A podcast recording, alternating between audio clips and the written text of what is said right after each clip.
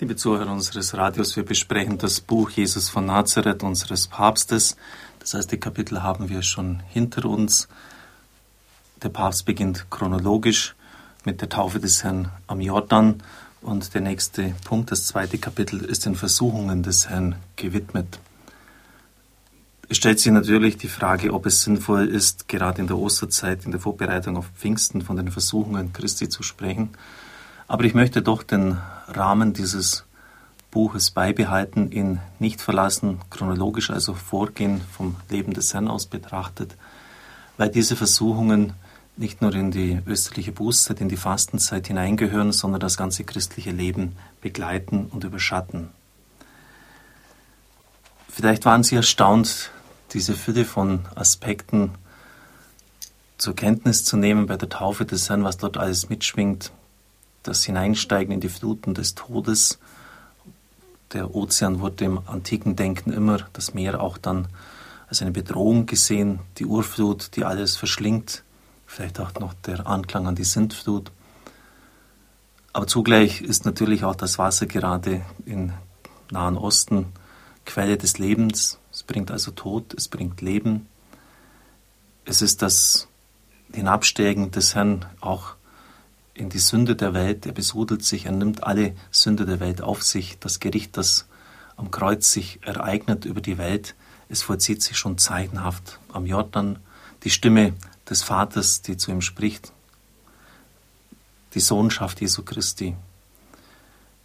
Es wird deutlich, dass Gott dreifaltig einer ist, die Taube, die auf ihn herunterkommt. Also es sind sehr viele Aspekte, die hier anklingen und wir können das ja auch zur Hand nehmen, dieses Buch, dieses Buch, wenn wir etwa den lichtreichen Rosenkranz beten.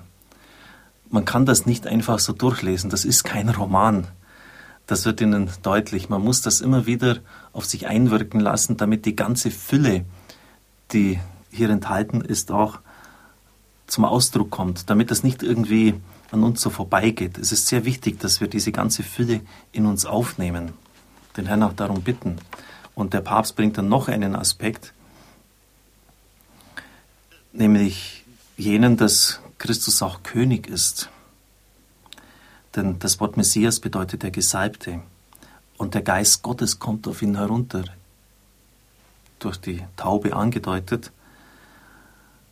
Die Väter haben deshalb nicht so unrecht diese Herabkunft des Geistes bei der Taufe Jesu im Jordan als Salbung gesehen. Die Salbung war im Alten Bund das sichtbare Zeichen der Ausstattung mit den Gaben des Amtes.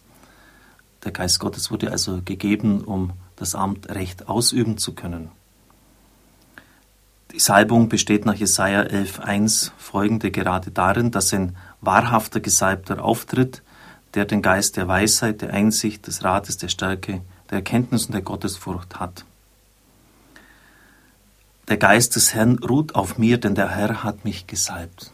Das sagt Christus selber bei seiner Antrittsrede. Man hat das oft auch Primitzpredigt genannt in Nazareth.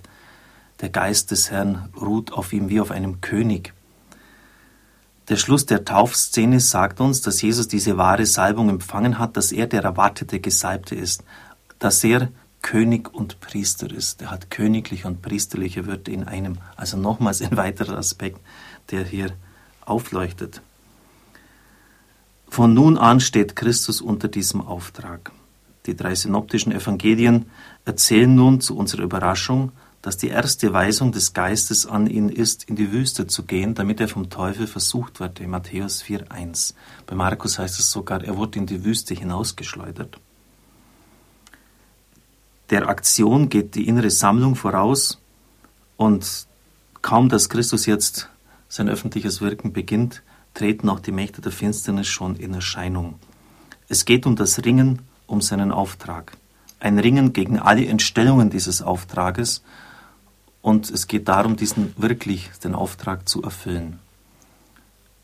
Sein Hinabsteigen in die Gefährdungen des Menschen, das spiegelt auch das Drama der menschlichen Existenz wider. Er muss sie bis in die letzten Tiefen durchschreiten, um das verlorene Schaf zu finden, es auf die Schultern zu nehmen und wieder heimzutragen. Der Abstieg in das Reich des Todes, von dem das Glaubensbekenntnis spricht, gehört immerfort zu seinem Weg. Der Papst begründet das, denn Der Herr muss die ganze Geschichte von den ersten Anfängen an, nämlich von Adam an, aufgreifen, durchschreiten, durchleiden, damit er sie umwandeln kann. Nur das kann gewandelt werden, was wir annehmen. Das gilt auch für unsere eigene Biografie, für unsere Verletzungen. Wenn wir Dinge absolut nicht wahrhaben wollen, dass sie so sind, und es gibt sehr, sehr viele Menschen, bei denen das der Fall ist, kann Gott sie auch nicht wandeln, wenn wir das wegdrängen. Die dunklen Seiten, nicht im Herrn hinhalten, dass er sie wandeln kann.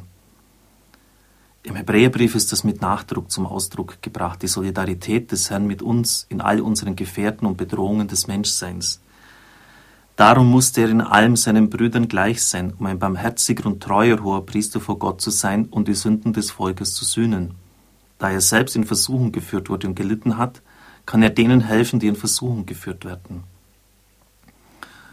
4,15 im Hebräerbrief, wir haben ja nicht einen hohen Priester, der nicht mitfühlen könnte mit unseren Schwächen, sondern einen, der in allem wie wir in Versuchung geführt worden ist, aber nicht gesündigt hat. Die Versuchungsgeschichte steht also im engen Zusammenhang mit der Taufgeschichte, denn dort tritt bei der Taufgeschichte ja Jesus in die Solidarität mit den Sündern ein. Die Sünde der Welt auf sich und Sie merken jetzt den inneren Zusammenhang, Zusammenhang Entschuldigung, bei der Versuchung, nimmt er die Versuchungen auf sich, er stellt sich ihnen. Und deshalb ist auch das Ringen des Ölbergs innerlich verwandt mit dieser Szene. Die Versuchungen begleiten den Weg Jesu. Nicht nur am Anfang und am Schluss, Ölberg und jetzt, wo er in der Wüste ist, sondern das ganze Leben hindurch. Eine Vorwegnahme, in der sich das Ringen seines ganzen Weges verdichtet, schreibt Papst Benedikt. Und dann kommt eine wunderschöne Ausdeutung, die ich selber so auch noch nicht erkannt habe, nämlich der kurze Versuchungsbericht bei Markus. Jesus lebte mit den wilden Tieren und die Engel dienten ihm. Es wird ganz bewusst eine Parallele zu Adam hergestellt. Die Wüste, Gegen, das Gegenbild zum Garten, wird zum Ort der Versöhnung und der Heilung. Die wilden Tiere, welche doch eine konkrete Bedrohung für den Menschen darstellen, werden zu Freunden. Es ist wie im Paradies. Sie sind zahm. Er lebte dort mit den wilden Tieren. Der Friede ist wiederhergestellt, den Jesaja für die Zeiten des Messias ankündigt. Dann wohnt der Wolf beim Lamm und der Panther liegt beim Böcklein.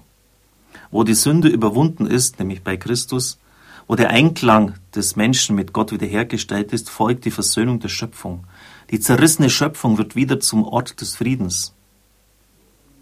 sind nicht die Oasen der Schöpfung, die zum Beispiel um die Benediktinerklöster des Abendlandes entstanden sind, Vorgriffe auf diese Versöhnung der Schöpfung, die von den Gotteskindern kommt, und dann wörtlich der Papst, wie umgekehrt der Tschernobyl erschütternder Ausdruck der im Gottesdunkel verknechteten Schöpfung ist? Markus beschließt die kurze Versuchungsgeschichte mit einem Wort, und die Engel dienten ihm.